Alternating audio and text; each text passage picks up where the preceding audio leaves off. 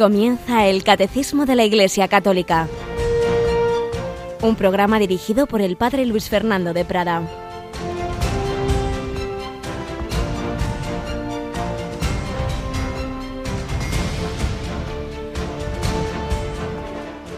Hermanos, todavía no habéis llegado a la sangre en vuestra pelea contra el pecado y habéis olvidado la exhortación paternal que os dieron.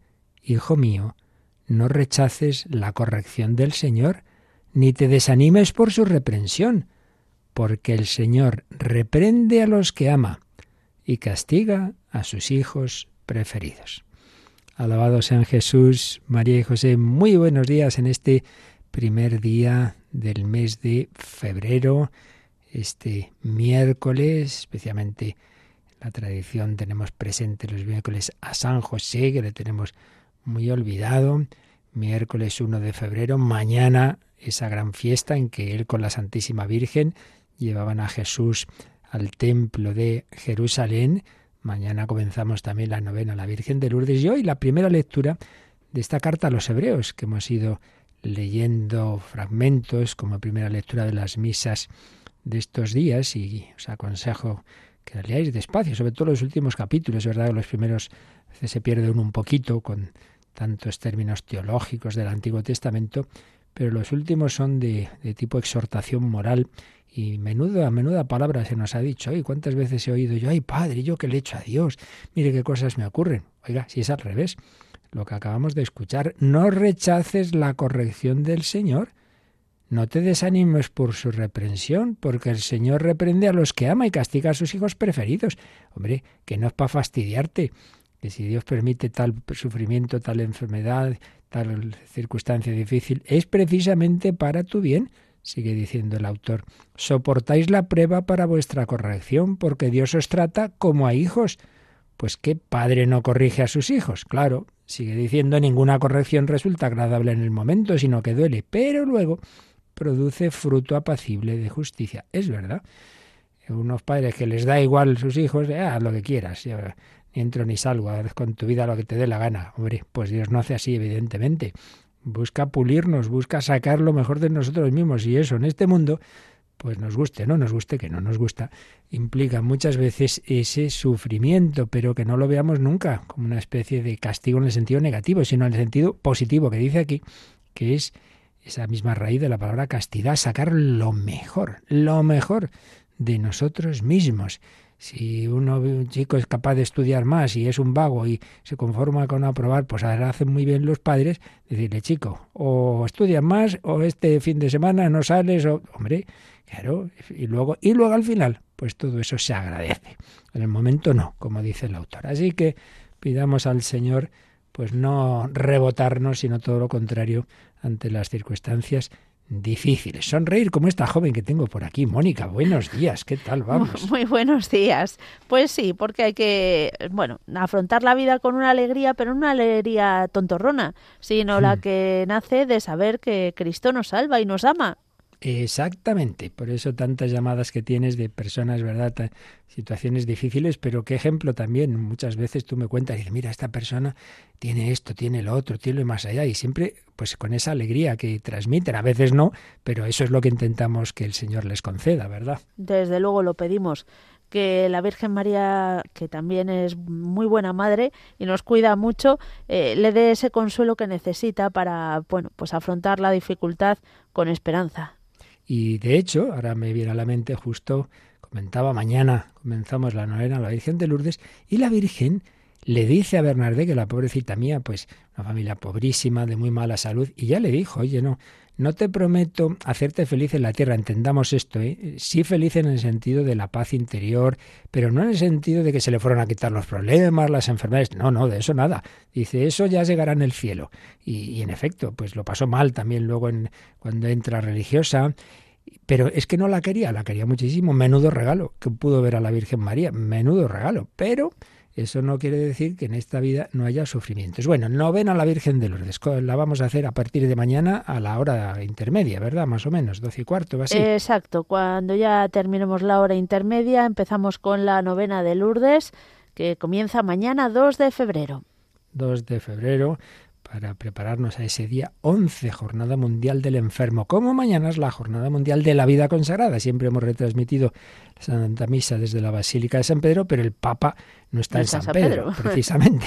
Está con San Pablo, es decir, evangelizando naciones lejanas, concretamente está en Congo, pero vamos a retransmitir un encuentro que tiene, pues amén, con la vida consagrada allí, con obispos, sacerdotes, religiosos, religiosas, a la tarde, mañana a las cuatro y media está previsto. Estas cosas nunca, esos viajes, las horas siempre son, y más en África, muy flexibles, ¿verdad? Pero esa conexión, si Dios quiere, a partir de las cuatro ya estaremos ahí hablando del tema mañana. Sí, hay que ambientar también a nuestros oyentes en ese viaje apostólico que está haciendo el Santo Padre y comenzaremos a las cuatro, enlazaremos con la retransmisión en cuanto empiece para acompañar al Santo Padre a toda la vida consagrada en, en su día. Eso es. Y también la providencia hace que mañana ese día tan bonito, fiesta de la presentación, purificación de María, la Candelaria, viaje del Papa, pues también es víspera de primer viernes de mes, lo cual significa que por la noche tenemos un gran regalo. La hora santa. A las 11 de la noche, hora peninsular, comenzará esa hora santa desde la capilla de los estudios de Radio María. Y eso significa también que hoy es el último día para enviar las peticiones. Así es, por supuesto que nadie se preocupe, que, Dios las sabe también, si mañana las ponéis en el corazón, pero bueno, el que le dé devoción, que estén ahí al pie del altar, hoy como muy tarde y cuanto antes. Y mañana pues ese regalo, y recuerdo esa frase con la que ayer empezaba y terminaba, esta misma que es esa frase tan bella que he redescubierto ahora. Estos, los grandes documentos hay que leerlos y releerlos. En la exhortación apostólica de Benedicto XVI sobre la Eucaristía, Sacramentum Caritatis, tenía este inicio, Sacramento de la Caridad. La Santísima Eucaristía es el don que Jesucristo hace de sí mismo, revelándonos el amor infinito de Dios por cada hombre. Pues bien, en la exposición del Santísimo, en la hora santa, es Jesucristo se nos da, se expone, se expone ni siquiera se queda ahí en el sagrario, se expone y se da a cada uno y va a bendecir a cada uno. Así que a prepararnos a vivir ese momento mensual de oración en Radio María y a vivirlo con el espíritu de los santos, como los que estamos hablando.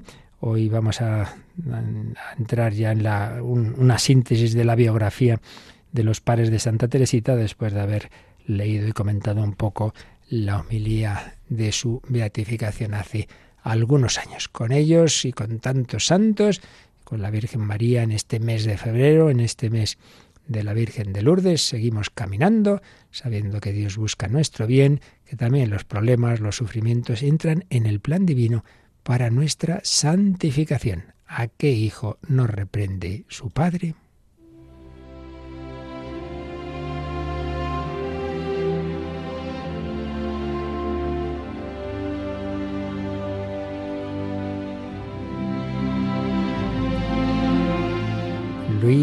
Martín y Celia Guerín, padres de Santa Teresita.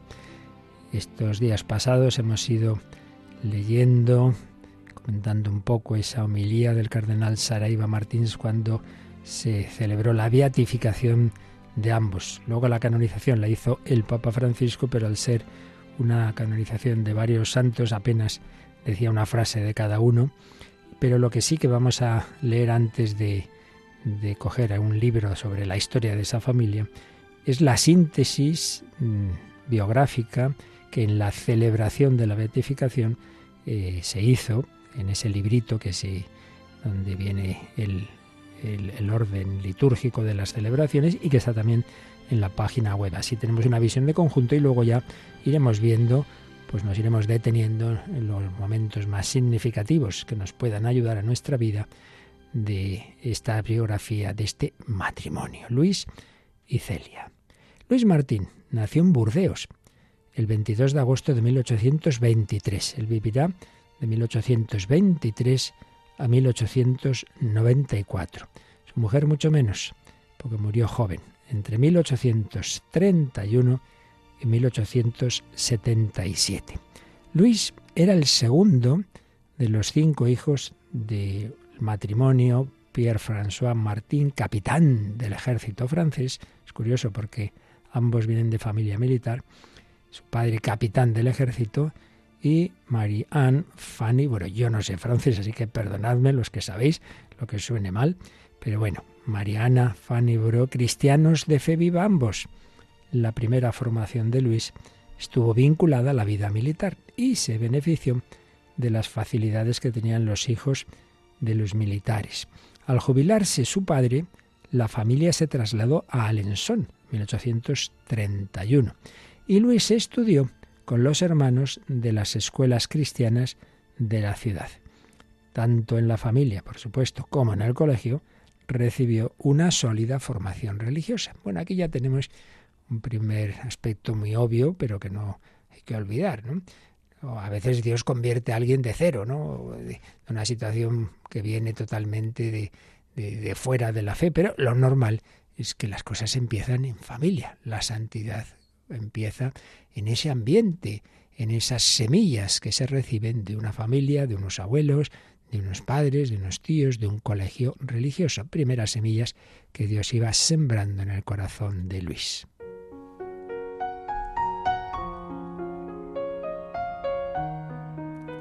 Terminados sus estudios, no se inclinó hacia la vida militar, que tampoco es que le disgustara, pero quiso aprender el oficio de relojero primero en Bretaña, luego en Rennes, en Estrasburgo y en el Gran San Bernardo, Alpes suizos, y por último en París.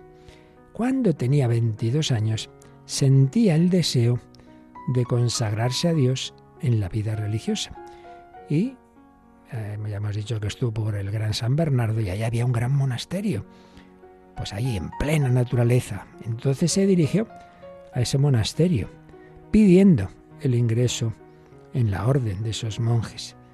Pero no fue admitido porque no sabía latín, no tenía formación clásica y en aquel momento para ser monje pues de, esa orden pues había que saber latín para rezar bien el breviario y otros libros, pero le dijeron que primero tendría que estudiar. Dice, ah, pues muy bien, pues me voy a estudiar y ya volveré.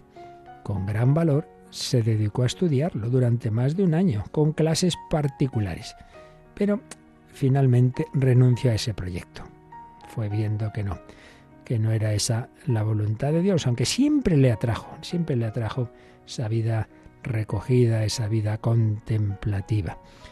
No se sabe mucho de este periodo, solo que su madre en una carta le exhortaba a ser siempre humilde y que mostró su valentía y su sangre fría en distintos momentos, particularmente salvando de morir ahogado al hijo de, un amigo de su padre con el que residía. Se tiró a, a salvarle una circunstancia difícil que pudo él también haber perdido la vida. Bueno, pues él estudió, como decíamos, aprendió el oficio de relojería, era un hombre muy minucioso y, y le iba, digamos, eso de, de afinar las piezas, de, de hacer bien las cosas. Entonces puso una relojería en Alençon. Sus padres, tras la muerte de los otros hijos, vivieron siempre con él, siempre les atendió, incluso después de que se casara Luis con Celia. Hábil en su oficio, tenía amigos y conocidos con los que le gustaba pescar y jugar al billar. No era un bicho raro y era apreciado por sus cualidades poco comunes y por su distinción natural. hombre educado, elegante, y por ello le presentaron un proyecto de matrimonio con una joven de la alta sociedad, pero él no quiso. En 1871 vendió el edificio esa relojería a un sobrino. Y el amor al silencio y al retiro le llevó a comprar una pequeña propiedad con una torre y un jardín. Allí instaló una estatua de la Virgen que le había regalado una señora. Trasladada más tarde a los Buissonets, esta imagen fue conocida en todo el mundo, por lo que ya recordaremos, como la Virgen de la Sonrisa. Bueno, pues estos son los primeros datos sobre Luis que resumía esa síntesis de esa biografía vaticana de la beatificación. Luego nos hablará de Celia, pero bueno, de momento lo dejamos aquí y nos quedamos con que Dios nuestro Señor pues va trabajando en las almas, Evidentemente nada es casual. Dios quería sacar esa familia santa, quería unos padres santos, quería unas hijas santas. Desde luego había un proyecto muy especial con una de ellas. Dios quería transmitir un mensaje muy especial a una jovencita que iba a ser doctora de la Iglesia, muriendo con 24 años y patrona de las misiones. Pero para que saliera Teresita, primero tenía que tener su entorno, tenía que tener esa familia santa. Seguiremos hablando de cómo el Señor fue trabajando en las almas de Luis Martín y Celia.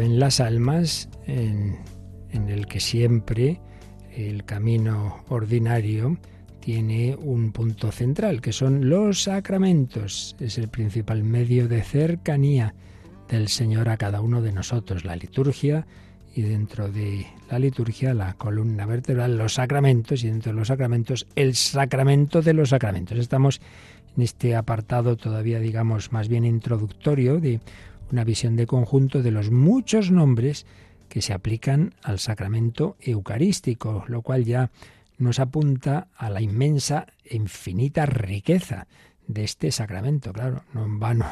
Hay una presencia en él pues del Hijo de Dios hecho hombre, Dios siempre es infinito. Y el Dios hecho hombre pues realmente desborda, desborda toda nuestra capacidad, no hay una, una definición que agote lo que aquí hay, no hay una palabra que baste. No, no, por eso son muchas las palabras. Entonces, este primer apartado nos viene bien pues como una visión de conjunto sin profundizar mucho, pero para que intentemos tener en cuenta eh, en nuestra vivencia de la Eucaristía no quedarnos solo con un aspecto. Son muchos los aspectos y esos aspectos se van recogiendo en estas distintas palabras. Hemos ido viendo, en primer lugar, Eucaristía, que significa acción de gracias. Vayamos a la Santa Misa a dar gracias. Bendición. Vayamos a bendecir a Dios.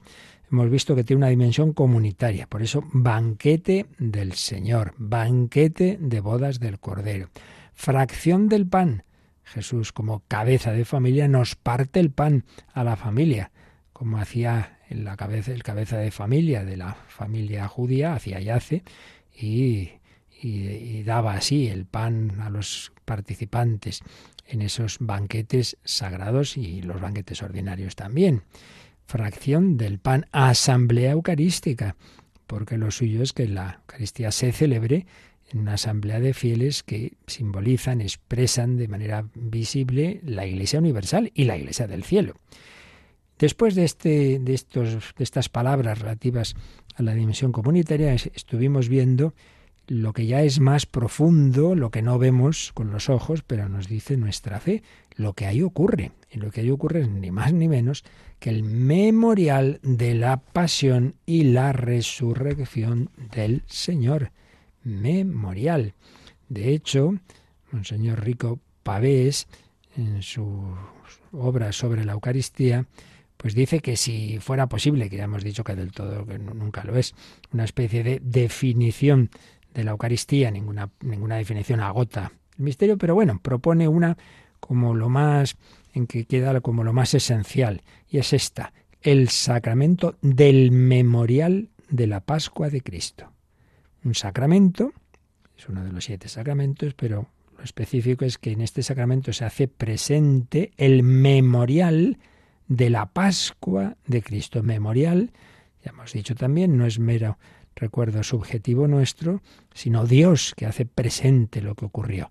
Memorial de qué? De la Pascua de Cristo. La Pascua, todo ese conjunto de acontecimientos finales de la vida de Jesús, su pasión, muerte, resurrección, ascensión y envío del Espíritu Santo. Memorial de la Pascua de Cristo. Eso ocurre. Vamos a la misa, pues a algo muy grande, no a una mera celebración nuestra de mira qué bonito que nos acordamos de Jesús, sino que aquí se hace presente la Pascua del Señor. Y por eso también un párrafo que veíamos mm, con distintas palabras en torno al, al término sacrificio. Aquí se hace presente el sacrificio de Cristo. Santo sacrificio, santo sacrificio de la misa, sacrificio de alabanza, sacrificio espiritual, sacrificio puro y santo. Distintas expresiones bíblicas y litúrgicas que nos indican que lo que ahí ocurre es una manera misteriosa de hacerse presente el sacrificio de Cristo en la cruz. Y todo en ese entorno de la liturgia y por eso también en ese mismo párrafo del número 1330, en el siguiente párrafo, mejor dicho, pero en este número 1330, eh, aparecen estas expresiones santa y divina liturgia. Estamos hablando de algo de la liturgia y el centro de la liturgia católica es esta, es la celebración eucarística, es el centro y la expresión más densa. Y también celebración de los santos misterios. Hermanos, antes de celebrar los sagrados misterios, reconozcamos nuestros pecados, santos misterios. Aquí hay misterio, aquí hay mucho más de lo que vemos y oímos. Y de este sacramento se habla también de él como el Santísimo Sacramento. Hombre, todos los sacramentos son santos porque en ellos actúa el Señor, que es santo, pero pero este es el más el más santo porque en él hay una presencia especial que no se da en los demás, el Santísimo Sacramento. Y de ahí viene la expresión voy a hacer una visita al Santísimo, al Santísimo Sacramento. Bien, pues entramos ahora en otro grupo de palabras que hacen alusión a la parte final de la celebración. ¿Cuál es? Pues una vez que hemos tenido la liturgia de la palabra, una vez que hemos ofrecido al Señor el pan y el vino, una vez que el Espíritu Santo y, las palabras de Cristo que pronuncia in persona Christi el sacerdote, eh, se produce ese milagro de la, de la conversión del pan y el vino en el cuerpo y la sangre del Señor, la transustanciación, y ahí se ofrece en sacrificio incruento, pero real. El Señor, una vez que termina la plegaria eucarística, que es lo siguiente, el rito de la comunión.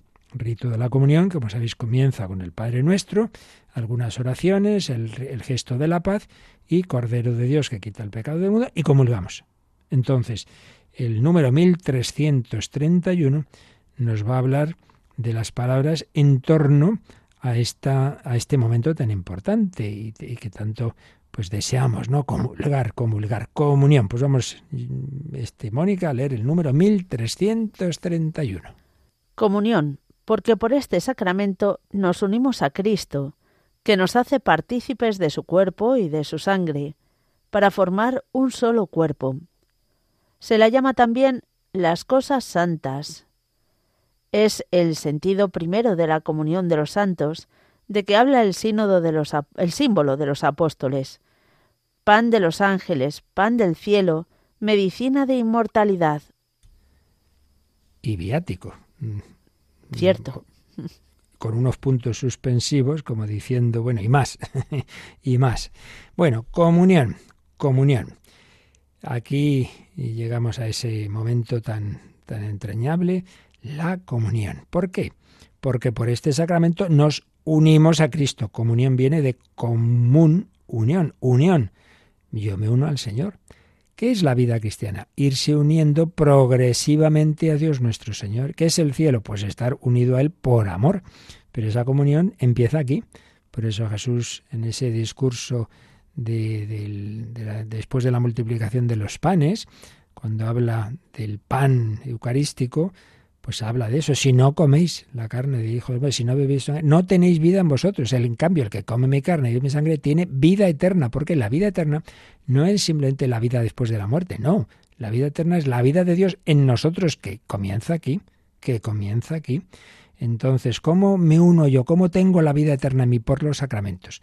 En primer lugar, la recibo, ya lo vimos, por la por el bautismo la confirmación hace más cercana, hace más, radica más en nosotros esa presencia de la Santísima Trinidad. Pero luego el, el Hijo de Dios, ya no solo como Dios, sino como hombre, con su mismo cuerpo y sangre, me quiere dar un abrazo especial en un momento que es eso, la comunión. La comunión no es que ese cuerpo que estaba en el altar o que estaba en el sagrario ahora viene a mí, como simplemente un cambio de lugar. No, hombre, es como un abrazo personal que el Señor quiere dar a cada uno. Entonces hay que desearlo. Jesús está diciendo, tomad, comed, tómame, cómame, estoy deseando. Yo tengo deseo de entrar en ti. ¿Y tú? ¿Vas a hacer como como en tantos lugares que me rechazaron, mi propio pueblo cuando volví, en Nazaret. ¿Quién es este? Eh, pero hombre, si es el hijo del carpintero que viene aquí haciendo los milagros. ¿Vas a rechazarme? Vino a los suyos, los suyos no lo recibieron, o al revés, como, como en la casa de Pedro, siempre ahí Jesús podía entrar y, o el centurión que no se consideraba digno de que entres en mi casa, pero ese deseo de que viniera, o la casa de Jairo, donde Jesús fue, o la casa de, de Zaqueo. En la casa de Jairo resucita a su hija, en la casa de Zaqueo resucita el corazón metalizado hasta entonces de Zaqueo, y hoy ha venido la salvación a esta casa. Pues Jesús quiere entrar en la nuestra, en nuestro corazón, eso es la comunión. Por este sacramento nos unimos a Cristo, que nos hace partícipes de su cuerpo y de su sangre para formar un solo cuerpo. Por eso aquí tenemos también implícita otra dimensión, que a veces se olvida. ¿eh? La comunión no solamente es Jesús y yo, estamos aquí muy a gustito y desde luego hay que aprovechar ese momento. Yo siempre lo digo, es el en esta vida el momento en que podemos estar más cerca del Señor es aquí, es aquí. Mientras dura esa, eh, tenemos las especies sacramentales hasta que se disuelven, hay una presencia especial del Señor en cada uno de nosotros. Por eso hay que aprovechar la acción de gracias de la comunión, no termina, comulgamos, dos, dos palabritas, una oración, ¡pum! y salimos corriendo. Hombre, hombre, que, llevas al Señor. Hay que intentar diez minutos, por lo menos, de, de, acción de gracias, y puede ser más, más, quedarte un ratito de oración con el Señor. Pero digo que además, además, la comunión implica, de nuevo, eh, lo, lo que vimos antes, en otros días, la dimensión comunitaria porque yo he recibido a Jesús, pero el que está al lado también, y el otro también, y el que no está aquí, pero ha celebrado la misa en otro sitio también. Es decir, que esa comunión en el cuerpo de Cristo nos va uniendo a todos a Cristo y entre nosotros. Al unirnos a Él, nos unimos entre nosotros. Por eso la comunión implica también la comunión con los demás. Y por eso aquí también nos recuerda que esto, esta expresión de la comunión tiene mucho que ver con la que vimos en el credo, ese artículo de creo en la comunión de los santos. Por eso enseguida mm, nos sugiere que releemos, releamos los números que vimos en su momento sobre la comunión de los santos. Y luego otras expresiones tradicionales mm, que indican la maravilla que es esa Eucaristía que comulgamos, dice, es el pan de los ángeles. Es que, es que esto no es un alimento cualquiera. Si el maná era un alimento, mm, podemos decir, milagroso que Dios les daba a los israelitas en el desierto, ahora nos da algo mucho más, muchísimo más milagroso. Un pan que no es para, ni para animales ni para hombres siquiera, es para ángeles, el pan de los ángeles, pan del cielo, medicina de inmortalidad. Una expresión del gran mártir San Ignacio de Antioquía. Viático. ¿Por qué es esto de viático? Viático es el alimento para el viaje. Pues sí, la última comunión que se recibe cuando uno ya está cercano a la muerte se llama así viático, porque es el alimento para ese último viaje, tu peregrinación hacia el cielo. Entonces llevas en tu barca a Jesucristo para que la conduzca hacia el Padre. Voy bien acompañado. En ese momento de la muerte que se muere solo, no, pues con Jesús no morimos solos. Él va con nosotros. Bien, esta es un poco la, el conjunto de este número, pero ahora si ya nos vamos fijando con detalle, veremos en primer lugar una cita bíblica, 1 Corintios 10, 16, 17. Esta carta tan eucarística de San Pablo, la primera a los Corintios, pues tiene en efecto esta expresión. El cáliz de la bendición que bendecimos no es comunión de la sangre de Cristo, y el pan que partimos no es comunión del cuerpo de Cristo porque el pan es uno. Nosotros, siendo muchos, formamos un solo cuerpo, pues todos comemos del mismo pan. ¿Veis? Esta reflexión la hace ya San Pablo. Hombre, si comulgamos todos al mismo Jesucristo, pues nos estamos uniendo entre nosotros. Por eso se enfadaba San Pablo cuando veía que a propósito de la Eucaristía lo que había era divisiones y primero cenaban unos una cosa, otros tenían hambre. Y dice, hombre, pero, pero ¿qué es esto? Pero aquí mismo venimos a celebrar la misa y, separándonos y peleándonos. Esto, esto no puede ser. Como cuando salimos de misa y en la puerta ya criticando. Oiga, esto no pega nada. Así pues, comunión del cuerpo y de la sangre de Cristo, comunión entre nosotros. El pan es uno, pues nosotros, siendo muchos, formamos un solo cuerpo, pues todos comemos de ese pan único, de ese mismo pan. ¡Qué maravilla! Ave verum, ave verdadero cuerpo, verdadero cuerpo que el Espíritu Santo formó en el seno de María, es el cuerpo de Cristo que recibimos en la comunión. Vamos a quedarnos dando gracias, porque es que realmente es que es un regalo que, que no nos damos cuenta de lo que tenemos. ¿Quién podría imaginar? Dios se me da, se me da, se me entrega. Y puedo tener en mí ese cuerpo que la Virgen María cogería en sus brazos, ese niño que había nacido en Belén y que luego treinta y tantos años después también tendría en sus rodillas, pero destrozado por la pasión. Ahora está resucitado y viene a visitarnos a cada uno de nosotros. Sí, ave verum.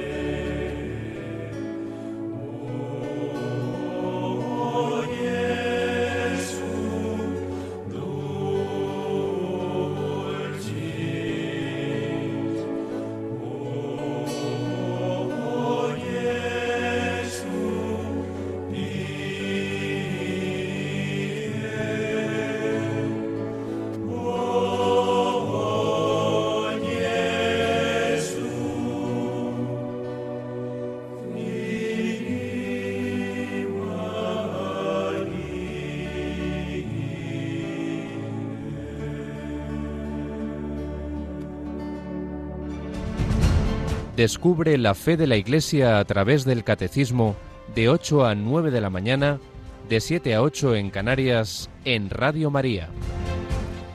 Estamos en este número 1331 que hace alusión a los nombres relativos a la comunión.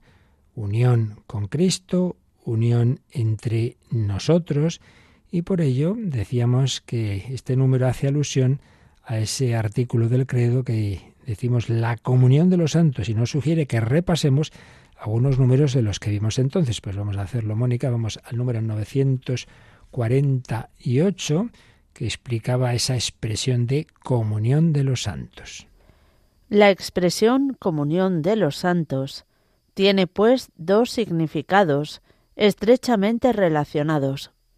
Comunión de las cosas santas y comunión entre las personas santas. Aquí tenemos ya pues una afirmación muy importante, que es la comunión de los santos. Comunión en las cosas santas, santa, las cosas santas, y que son las cosas santas, los, ante todos los sacramentos y ante todo el sacramento de los sacramentos. ¿Veis? Por eso está relacionado. Comunión, todos los que estamos participando, estamos comulgando, comulgamos, recibimos esta misma cosa, por decir de alguna manera, santa, es decir, al santo de los santos. Pero también comunión entre las personas santas. Yo estoy comulgando como comulgó Santa Teresa, como comulgó Santa Teresita, comunión entre los que vivimos aquí en esa amistad con el Señor y, y, nos unimos en ese banquete, un banquete que se celebra aquí, pero no lo olvidemos, que tiene siempre esa dimensión celestial. Por eso también comunión entre las personas santas, que incluye, no faltaría más, a los que, a los que realmente ya han llegado a esa santidad definitivamente, a los que están en el cielo. Y añade otro parrafito explicativo este 948. Sancta Santis, lo que es santo para los que son santos, es lo que se proclama por el celebrante en la mayoría de las liturgias orientales, en el momento de la elevación de los santos dones, antes de la distribución de la comunión. Los fieles, sancti, se alimentan con el cuerpo y la sangre de Cristo, sancta, para crecer en la comunión con el Espíritu Santo, coinonia, y comunicarla al mundo. Es un párrafo un poquito así difícil porque usa palabras en latín y en griego, porque hace alusión a cómo en las liturgias orientales, así como nosotros cuando vamos a comulgar el sacerdote muestra el, pan consagrado, el, cáliz, y dice, este es el Cordero de Dios que quita el pecado del mundo, dichos los invitados a la cena del Señor. En la liturgia oriental se dice Santa Santis, bueno, en griego lo dicen ellos, claro, que yo no sé ahora mismo decirlo pero significa esto, lo que es santo es para los santos. Dicho de otra manera, no se puede comulgar más que el que esté dignamente preparado, el que esté en gracia, si no, no se puede. Santa Santis, lo que es santo para los que son santos, santos radicalmente, todavía no en plenitud, que esos son, como digo, los que están en el cielo. Los fieles, santi, en latín, es decir, el plural, se alimentan con las cosas santas el cuerpo y la sangre de Cristo. Y así crecen en la comunión con el Espíritu Santo. Y aquí hay una expresión griega que desde el Concilio Vaticano II para acá sobre todo se ha usado mucho, la coinonía. Eh, iglesia eh, de comunión, la espiritualidad de la comunión. Juan Pablo II tenía muchos documentos en que estructuraba determinado tema, lo desarrollaba en tres capítulos. Contemplación del misterio, misterio, y consagración. Segundo, comunión entre nosotros. Y tercero, misión, contemplación. Siempre la primera raíz es la unión con Dios, la oración, los sacramentos, la adoración eucarística, la consagración por el bautismo, por la, la, profesión religiosa, lo que sea, cada uno según su vocación. lo que nos une a Dios. Segundo, comunión, porque eso estamos llamados a vivirlo no individualmente, sino siempre en comunión de unos con otros. Si hemos comulgado, pues lo que estamos diciendo, pues comunión entre nosotros, contemplación, comunión, vida religiosa, hombre, la vida comunitaria, familia, pues vida comunitaria, comunión, parroquia, eh, no el individualismo de yo comulgo y luego pues eh, no quiero saber nada de los demás. Comunión. Y tercero, misión. No basta con que estemos aquí un grupito, la familia, la parroquia, muy a gusto entre nosotros y fuera allá les den. Hombre, estamos llamados a evangelizar. Y eso ya lo veremos, la última palabra que vamos a ver de las que se usan para la Eucaristía es misa. Y misa tiene que ver, como veremos, con misión, contemplación, comunión y misión. Bueno, pues aquí estamos ahora en esa segunda dimensión, comunión, comunión de los santos. Y otro número que nos sugiere el catecismo que repasemos es el 950. Vamos con él. La comunión de los sacramentos. El fruto de todos los sacramentos pertenece a todos, porque los sacramentos, y sobre todo el bautismo, que es como la puerta por la que los hombres entran en la Iglesia, son otros tantos vínculos sagrados que unen a todos y los ligan a Jesucristo. Los padres indican en el símbolo que debe entenderse que la comunión de los santos es la comunión de los sacramentos. El nombre de comunión puede aplicarse a todos los sacramentos, puesto que todos ellos nos unen a Dios. Pero este nombre es más propio de la Eucaristía que de cualquier otro, porque ella es la que lleva esta comunión a su culminación. pues un texto también muy interesante. Por cierto, cuando Mónica nos ha leído los padres, claro, tened en cuenta que padres está en mayúscula en el texto, se refiere a lo que llamamos los santos padres. Es una expresión que, bueno, ya los que lleváis eh, años leyendo o oyendo cosas teológicas, sabéis, no se refiere al Santo Padre, a los papas, no, se refiere a los grandes doctores de los primeros siglos de la Iglesia, que, que, la Iglesia ve, bueno, doctores y no doctores, pero los principales testigos de la tradición de la Iglesia, eh, que, nos recoge la historia, ¿no? Los primeros, los, los primeros, los primeros tiempos, San Ireneo, San Ignacio de Antioquía, bueno, San Ignacio de Antioquía como mártir, pero los que tienen un, carisma más de enseñanza, ¿no? Como San Ireneo, San Justino, etcétera. Pero luego, sobre todo, esos padres, San Juan Crisóstomo, San Agustín, San Ambrosio, San Atanasio, en fin, eh, hombres eh, que Dios iluminó con dones ciertamente de, sabiduría para transmitirnos la tradición de la Iglesia, porque no olvidemos que la revelación no se transmite solo por la escritura. Siempre la típica pregunta, oiga, ¿eso no está en la Biblia? No, claro, todo no está en la Biblia, claro que no. Jesús no dijo, id y escribid un libro, sino que dijo, id y predicad, id y celebrad, haced esto en memoria mía. Todo eso está en la tradición y testigos privilegiados de la tradición son esos grandes personajes que a la vez tuvieron santidad y sabiduría, los santos padres. Pues bien, los padres, los santos padres, indican en el símbolo que esa comunión de los santos, que decimos, que profesamos en el, en el, símbolo, en el credo, creo en la comunión de los santos, dice que es, en primer lugar, comunión de las cosas santas, comunión de los sacramentos. Y, como consecuencia, comunión entre todos los que recibimos los sacramentos. Todos los sacramentos nos unen, pero, como dice aquí, especialmente la Eucaristía. Así que no lo olvidemos. Cuando hablamos de la comunión, estamos hablando de comunión personal con Jesucristo, abrazo con Jesucristo, un abrazo que el fruto de ese abrazo es como un beso que es el Espíritu Santo, comunicación del Espíritu Espíritu Santo. Pero también estamos hablando de comunión entre nosotros, de comunión entre nosotros. Comunión, porque por este sacramento nos unimos a Cristo, que nos hace partícipes de su cuerpo y de su sangre para formar un solo cuerpo. Comunión en las cosas santas. Taagia santa, lo santo para los santos. Es ese primer sentido. Pero luego hemos visto que el número 1331 añade algunas expresiones que se han ido eh, dando a lo largo de la historia. Pan de los ángeles, por, por ser este alimento tan maravilloso que nos da el Señor algo realmente celestial. Pan del cielo, medicina de inmortalidad, expresión de San Ignacio de Antioquía y viático. Y aquí el catecismo nos sugiere que adelantemos un poquito y demos un salto para adelante en el catecismo y vayamos al 1405. Es todavía dentro de, la exposición que haremos de este sacramento de la Eucaristía, porque el último apartado que veremos es la Eucaristía piñus future gloria en latín, es decir, prenda de la vida futura. Y es que también una dimensión en general de los sacramentos, pero particularmente de la Eucaristía, es la dimensión escatológica.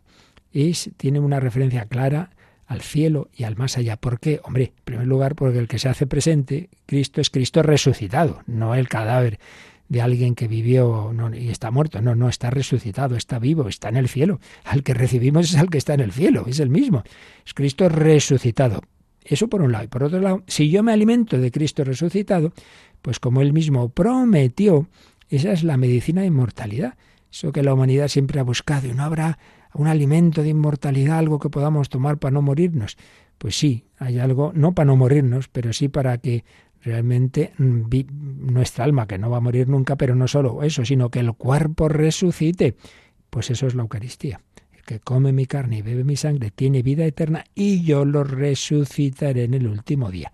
Por eso, otra dimensión eucarística es la dimensión escatológica, la mirada al cielo. Entonces nos sugiere el catecismo que ya echemos un ojo, que ya lo veremos con calma, al número 1405, que es precisamente el último número, antes de los de resumen, del tratamiento que el catecismo da a la Eucaristía. Lo leemos.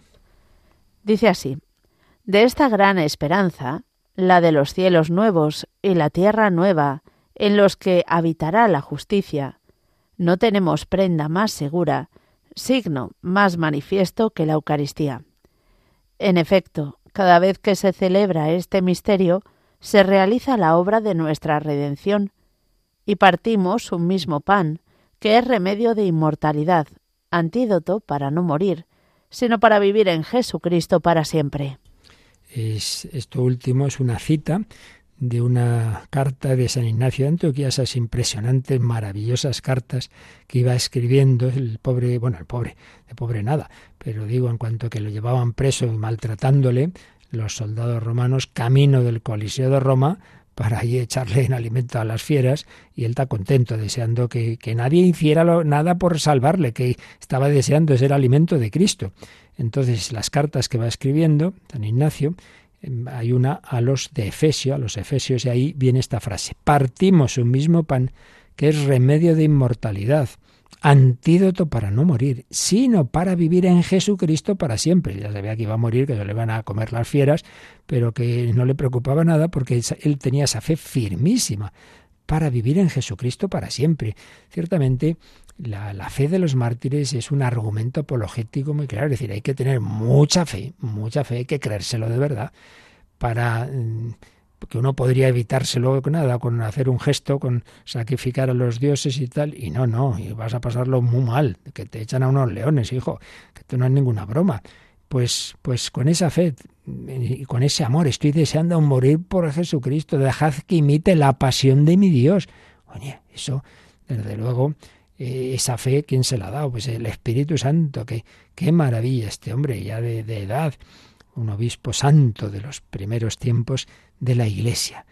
Partimos un mismo pan que es remedio de inmortalidad, antídoto para no morir, sino para vivir en Jesucristo para siempre. Mira, en vez de tanto médico y que me prolonguen un poquito más, un poquito más, que nadie, em, claro, nadie quisiera vivir 130 años, pero nadie quiere morirse mañana. Esto ya lo hemos visto con la pandemia. Aquí todos, un miedo a morirnos, un miedo, pues chico, pero vamos a ver, pero si estamos diciendo que queremos ir al cielo, pero sí, pero no hay prisa, ¿eh, señor? Tenemos toda la eternidad, no tengas prisa. hombre, pues Ignacio todavía estaba deseando eh, llegar a contemplar, y San Pablo, Dice, hombre, entre, entre, que, entre irme ya con el Señor y estar aquí trabajando por vosotros, la verdad que apetecerme, me apetece mucho más irme con el Señor. Pero bueno, si el Señor quiere que esté un poco más tiempo, pues y así, pues lo que Dios quiera, eso es lo que hay que hacer, lo que Dios quiera. Pero no tengamos tanto miedo, hombre, si estamos con el Señor y comulgamos, pues, pues eso se va a convertir en el banquete del reino de los cielos, con una orquesta estupenda de los ángeles, de los santos, etcétera, etcétera. Bueno, pues es esta visión de conjunto, recuerdo que aquí no estamos entrando a fondo en, los temas que se irán desarrollando después, sino pues simplemente que tengamos una visión de conjunto a través de los nombres de la Eucaristía, pues de las muchas dimensiones que tiene este sacramento. De momento, a ver, lo repetiremos varias veces, eh, podemos hacer una especie de, de regla mnemotécnica o de o asociar las palabras de la consagración con tres más dos, podríamos decir, dimensiones. Hay tres dimensiones clave, presencia, comunión y sacrificio, o mejor, en, en, orden más lógico, sacrificio, comunión y presencia, se celebra la misa, santo sacrificio, cuerpo entregado. Este es mi cuerpo que será entregado por vosotros, sangre derramada. Al decir esas palabras, pues veamos ahí la dimensión sacrificial. Sacrificio, comunión, porque ese sacrificio culmina en recibir a Jesús en comunión. Tomad y comed, tomad y bebed.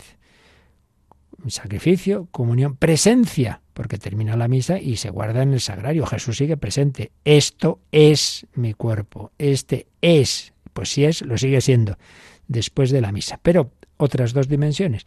Tomad y comed todos, la dimensión comunitaria.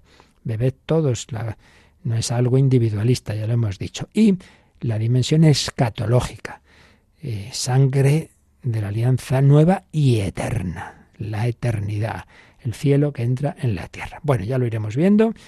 Nos queda todavía un último número de nombre, el nombre precisamente de la Santa Misa, pero hoy pues nos quedamos con este número 1331 que nos ha hablado de ese momento tan precioso que es la comunión, comunión con Cristo, comunión entre nosotros.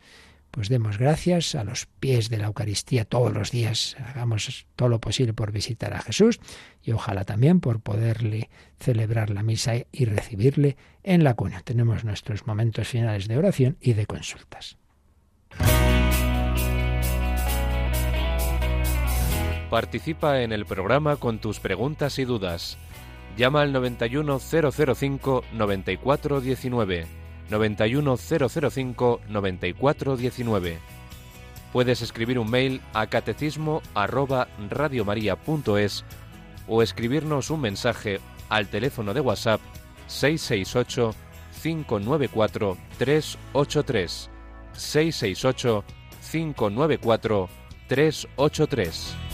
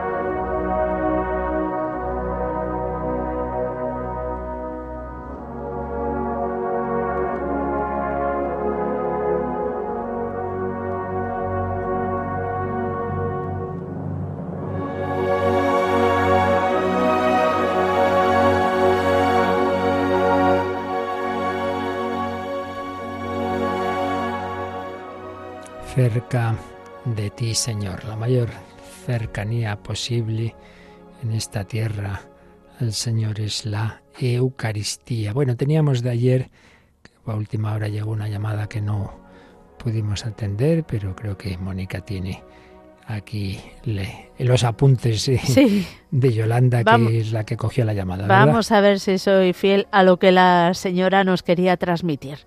Eh, ella es una señora mayor, y um, a veces le cuesta físicamente y a veces también em, anímicamente ir a mm. misa los domingos. Pero luego entre semanas sí puede ir eh, una o dos veces, pero claro, tiene dudas de si puede comulgar sin ir a misa o no, porque claro, no ir a misa un domingo es pecado. Bueno, vamos a ver, vamos a ver. En primer lugar, entendamos siempre el sentido de los mandamientos, las obligaciones y sobre todo cuando hablamos de los mandamientos de la Iglesia. Bueno, pero en general, mandamientos. Eh, el mandamiento, cuando hablamos de Dios nuestro Señor y de las concreciones que hace la Iglesia, no son leyes arbitrarias. No es como por desgracia tantas veces en los estados modernos que mucho hablar de libertad, mucho hablar de libertad, pero si fijáis, es que no se puede hacer prácticamente nada que no esté reglado. Es que no vas a aparcar, no, no puedes aparcar, tienes que poner aquí no sé qué. Bueno, no puedes hacer esto, no puedes nada, es que todo está reglamentado. Tus hijos en el colegio lo que mande el Estado, en fin, así todo, ¿no? Pues Dios no es así, Dios no nos manda por mandar, sino que cuando hablamos de leyes, lo que quiere decir en realidad es la expresión de cómo estamos hechos. La ley de la gravedad. No es que Dios mande que las cosas se caigan, no, es que, es que la naturaleza es así, hay una atracción, esto es, esto es así. Eh, entonces, niño, tienes que comer. Hay un mandamiento que hay que comer. Hombre, no es eso, es que el, el organismo vivo, si no se alimenta, se muere. Hay que hay obligación de respirar. Vaya, que va manera de fastidiar, hombre, ¿no? Que necesitamos el oxígeno. Bueno, dicho esto, Entonces, la ley de Dios siempre es lo que nos conviene, es como para tener más claro, porque a veces no nos damos cuenta de cómo está hecha nuestra naturaleza. Pues bien, es necesario la unión con Dios. Entonces el tercer mandamiento, santificarás las fiestas, indica que el ser humano está hecho para Dios y que especialmente, al menos, haya, tenga que haber o algún día especialmente dedicado a Dios. Y esto la Iglesia lo concreta, porque Jesús, precisamente, en, hablando de la Eucaristía, nos ha dicho que esto es necesario. Tomad y comed. Esto es necesario, y sobre todo el capítulo 6 de San Juan. Si no coméis la carne del Hijo del Hombre, no bebéis sangre, no tenéis vida en vosotros. Y la Iglesia lo que hace es, con la luz que le ha dado el Espíritu Santo y la promesa de Jesús, lo que ataréis en la tierra quedará atado en el cielo, pues en su pedagogía concreta. Y en un determinado momento de la historia vio que era conveniente poner ese primer mandamiento de la Santa Madre Iglesia que concreta esa necesidad que tenemos de alimentarnos de la palabra de Dios, no solo de pan vive el hombre, y del cuerpo de Cristo. Entonces ese es mandamiento. Pero hay que entender bien, primero, que lo que se indica es, digamos, que, que necesitamos, necesitamos esa Eucaristía. Y luego la concreción dice así, vamos a verlo siempre, para algo tenemos el catecismo. Vamos al número 2180 y ahí viene la obligación del domingo. Dice, el domingo y las demás fiestas de precepto, los fieles tienen obligación de participar en la misa. Repito, siempre que oigáis obligación, quiere decir eso, expresión de qué es lo que es necesario para nuestro ser, para nuestra persona, para nuestra alma. Y el siguiente número dice lo siguiente. Aquí está la clave, el 2181.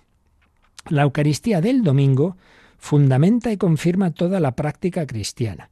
Por eso los fieles están obligados a participar en la Eucaristía los días de precepto, a no ser que estén excusados por una razón seria.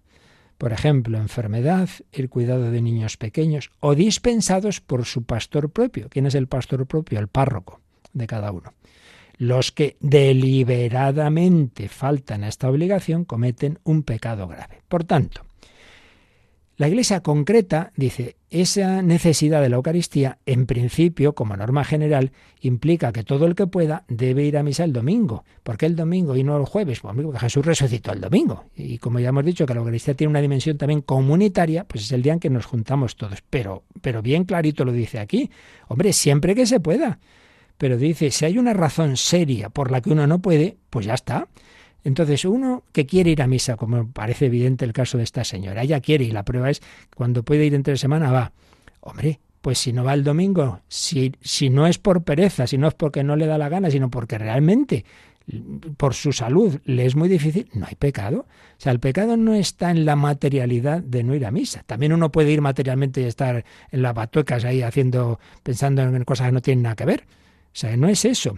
Eso yo lo veo muchas veces. Ay, me tengo que confesar, me tengo que confesar. ¿Por qué? Porque no te da misa. ¿Por qué no ha sido misa? Porque estaba malo. Hombre, pues entonces no, no, hay pecado. No, porque tuve que cuidar a mi padre, no había nadie. Pues tampoco hay pecado. Por tanto, que esté tranquila, que comulgue, vamos, hasta donde yo puedo saber desde aquí, porque como siempre digo, estas consultas lo suyo es hacerlas al párroco. Dado que dice que entre semana puede ir a misa, pues hombre, lo mejor es que se lo diga a, su, a sus sacerdotes. Pero bueno, yo como criterio general, lo que nos dice la Iglesia es que la obligación tiene eh, es siempre que no haya una razón seria que impida eh, que impida esa asistencia. Como la hay, por lo que me nos cuentan, pues que esté tranquila. ¿De acuerdo? La bendición de Dios Todopoderoso, Padre, Hijo y Espíritu Santo, descienda sobre vosotros. Alabado sea Jesucristo.